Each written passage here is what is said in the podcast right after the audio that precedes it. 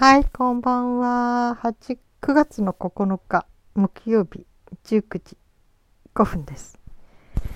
え今日はペットのことについてお話しする日ですね。でちょっと調べてたんですけどね、ペットの、うん、ペットの結婚式ってないのかな？とかね、うちの犬とあのあそこのワンちゃんとの結婚式って意外とねそれ出てこないんですよね。結婚式の。だからね割とそういうねペット産業盛んだから結婚式場とかあったりするのかなとか思ったけど、うん、私が調べた感じではなかったですけどなんかあってもいい気もしますよね。なんて。どっか探せばあんのかな？でそうやって探してた時にこう出くわしたのがペットと結婚っていうのでね。世界で今14組ぐらいそこに載ってたのはあのペットと要するに動物と結婚したというその記事が載ってましたね。イルカと結婚した女性とか、えー、なんか猫ちゃんと結婚した男性とかね、うん、なんかいろいろ載ってましたね。うん、結婚したって結婚式をしたみたいなんですよね。うんでねなんか日本の方ではねサイトでねうんとあイルカと結婚したのもあの猫と結婚したのも海外ですね。うん、まあそれがね国の法律要するにまだどどこの国でもその動物と人間の結婚が認められるかっていうと結構認められないところが大方なんでしょうね。認められる国なんてあるかしらね。調べたらあるのかしら。でね日本の方のななんかねとかでこう検索でね犬と結婚することはできませんかっていうのがあって そしたら2つぐらい答えてる人がいてね。まずあの結婚はお互いの同意が必要なのですがその犬の同意をどうやっているかが問題だと思いますみたいな書いてあった。真面目に。それともう一つが、え、年齢の話ね、えー、日本では、えーね、女性は16男性は18ってことになってるのでなんか犬がその時までね生きていられるかどうかですねとか言ってる人もいた。なんかそういうふうにね年齢言うとよくなんか人間と年の取り方違うって言いますよね。だいたい1年で8歳。だからそうなるとねそういう考えいくと犬年齢で3歳ぐらいで結婚適齢期になっちゃうんだろうと思うんですけどね。まあね、うん、ほとんどジョークに近い世界ですが。でその動物ペットと結婚っていうね、えー、ことんについて。うん。どどうなんでしょうね。うんまあ、ちょっとね、えー、性的なことは置いといて、うん、それについてはノータッチというか、うん、置いといてその心理的な面でねうん、やっぱり気持ちは分かんなくもない？あ一生の伴侶として最高のポンパートナーだと思うっていうふうに、えー、自分の愛犬とかね可愛い猫ちゃんをね思うというそういう気持ちは分かる。気もするけど何も結婚式あげなくてもみたいな。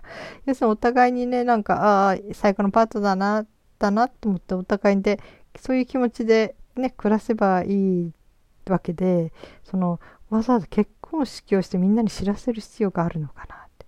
まあね要するに意思表現なのかもしれないですね。私はそのねえっ、ー、と何々というねそのペット？ペットね名前がちゃんとついてるんでしょうね。と結婚するので、えー、他の誰とも結婚しませんっていうことに意思表示なのかなでしょうかね。うん。まあね、皆さんどう思いますか？うん、結婚ね、お互いの合意、合意の上で、うん、合意の上で結婚する。ね、どこまで合意でいられるんでしょうかね。犬にしても自分を食べさせてくれる人なわけでしょ？飼い主さんはね。対等な関係じゃないですよね。その要するにペットにしてみればそのご主人の機嫌を損ねたら食べさせてもらえない可能性もある。でもそんなような状態では結婚までいかないか。確実に一生何があっても自分を食べさせてくれるっていう安心感のもとでそういう信頼関係ができてるから結婚なんでしょうかね。なんか真剣にちょっと考えちゃいますね。うん。でも明らかに人間の方が強いですよね立場的にね。うん。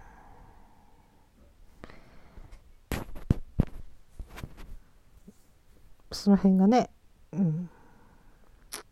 うん。一瞬ね男女を思ってしまいましたね。昔の男女。ペットと一緒にしちゃいけないけどね。そういう意味で昔の女性もそんな、どれほど選択権があったんでしょうね。合意合意とか言っても結構弱い立場だった人の場合はねうん。あまり対等とは言えないんじゃないかな。合意という段階ではないんじゃないかな。昔々のねことを見るとね。ような気がしちゃったりふとよぎったりしちゃいました。ペットとは全然違うんだけどね。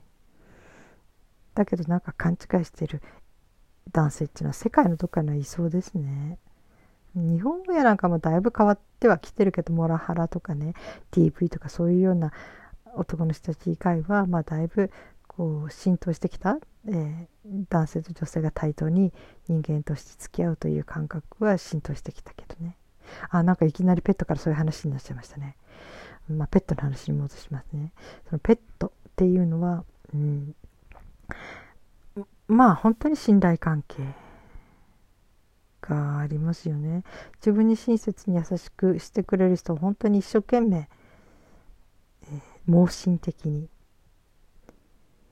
信じて懐くっていうのがワンちゃんとか、うん、まあで気まぐれって言われてる猫ちゃんだってそういうところはあるはずですよね。うん、だからねその結婚とは何ぞやとか思っちゃいますよね。ね。対等とか合意とか。結婚に対等。対等っていうのはこれ理想？なんていうんだ？うん。お互いに助け合う。なんか聖書のねあの結婚する時の何時は妻に妻に対してみたいななんか近い分ありますよね。ああれが読めないんだ。動物じゃ。みんなの前で誓えないんだ。ワンとかニャーしか言えないんだ。うん。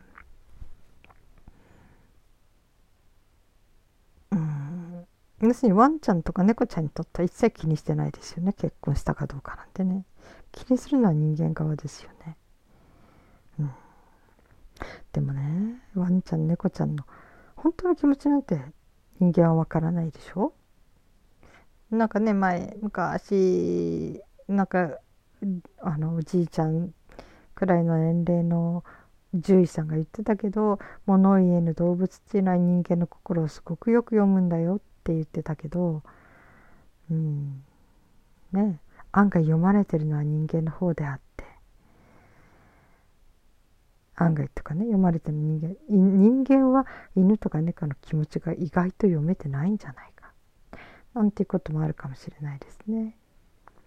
うん、だから犬や猫がねどこまで理解してどこまで共感してどこまで、えー、相手のことを思っているかっていうのは測りようがないですよね。まあ行動ね行動に出てくることでまあ飼い主さんはわかるんだろうけどね。うん、結婚ねやっぱり正直言ってどっかで違和感ありますね。うん、動物と結婚ね。うん、動物ってって言っちゃあれなんでしょうねもう家族同然なんでしょうねそこであえて人間を避けて動物を選ぶってっていうのもね、うん、よっぽど人間に失望したんでしょうかね。とか対人恐怖症なのかしらね。とかそういうことも考えちゃったりしますね。ただ動物の持ってるあのシンプルな純粋さ。あれは人間にない宝物ですよね。人間は頭がいっぱいいろいろ考えられるだけ、うん、純粋なままではいられないというかね、気がしますね。うん、だからみんなは動物に癒されるんでしょうね。シンプルな愛情を持ってる動物にね。うん。うん、でも結婚する人は本当にパートナーになりたいんでしょうかね。添い遂げるためのね。擬人化してるんでしょうかね。相手を、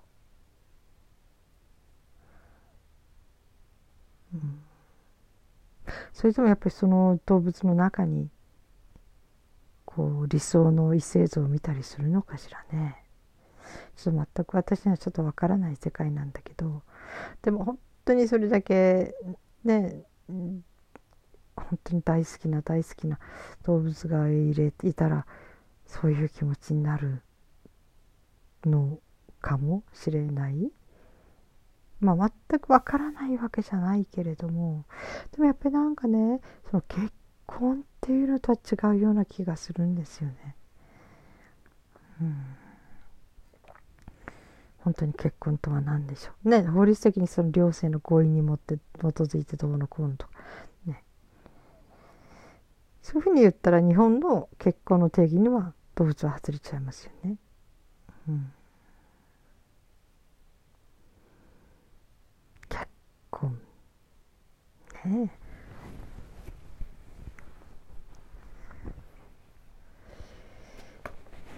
うん結婚ねパートナーに安らぎとか求める癒しとかそれだけを求める人だったら十分その人にとっての結婚をの理想的パートナーなんでしょうかねうん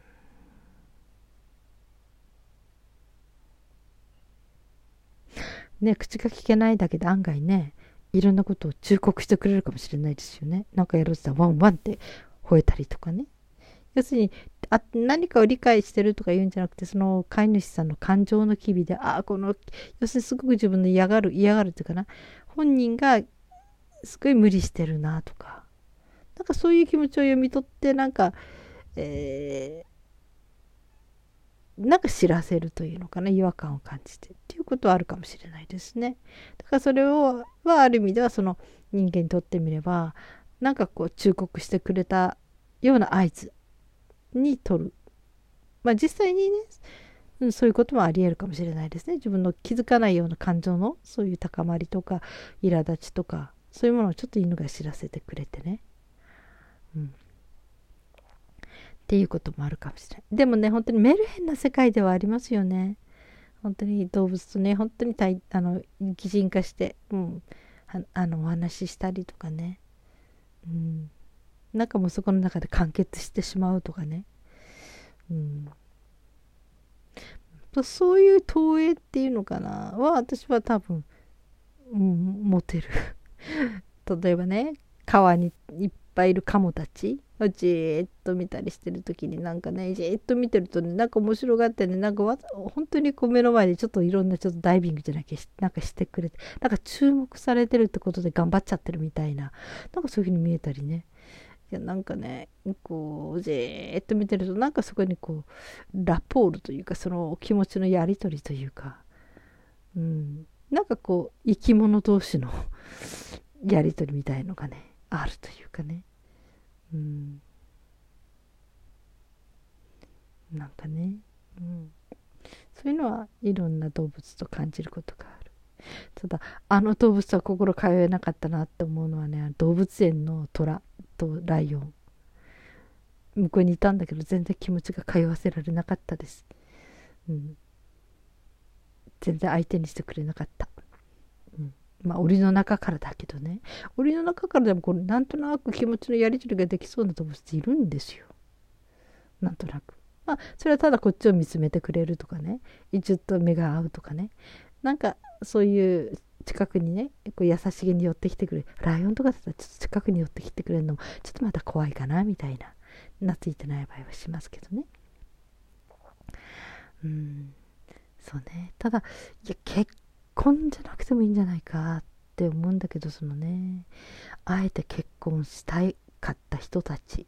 まあ、法律的には認められないだろうけれどもその結婚式っていう感じでね意思表明した人たち。うん、うん、分かる気がする半分分かんない気がする半分ですね。うんでも動物って寿命がね短いからね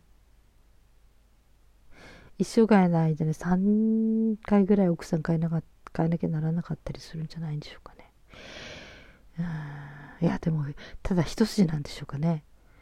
そのね結婚した猫さんとそういう時で猫ちゃんが死んだ後はもうその猫ちゃんのことを一生大事に思い続けて他の猫とは結婚しない。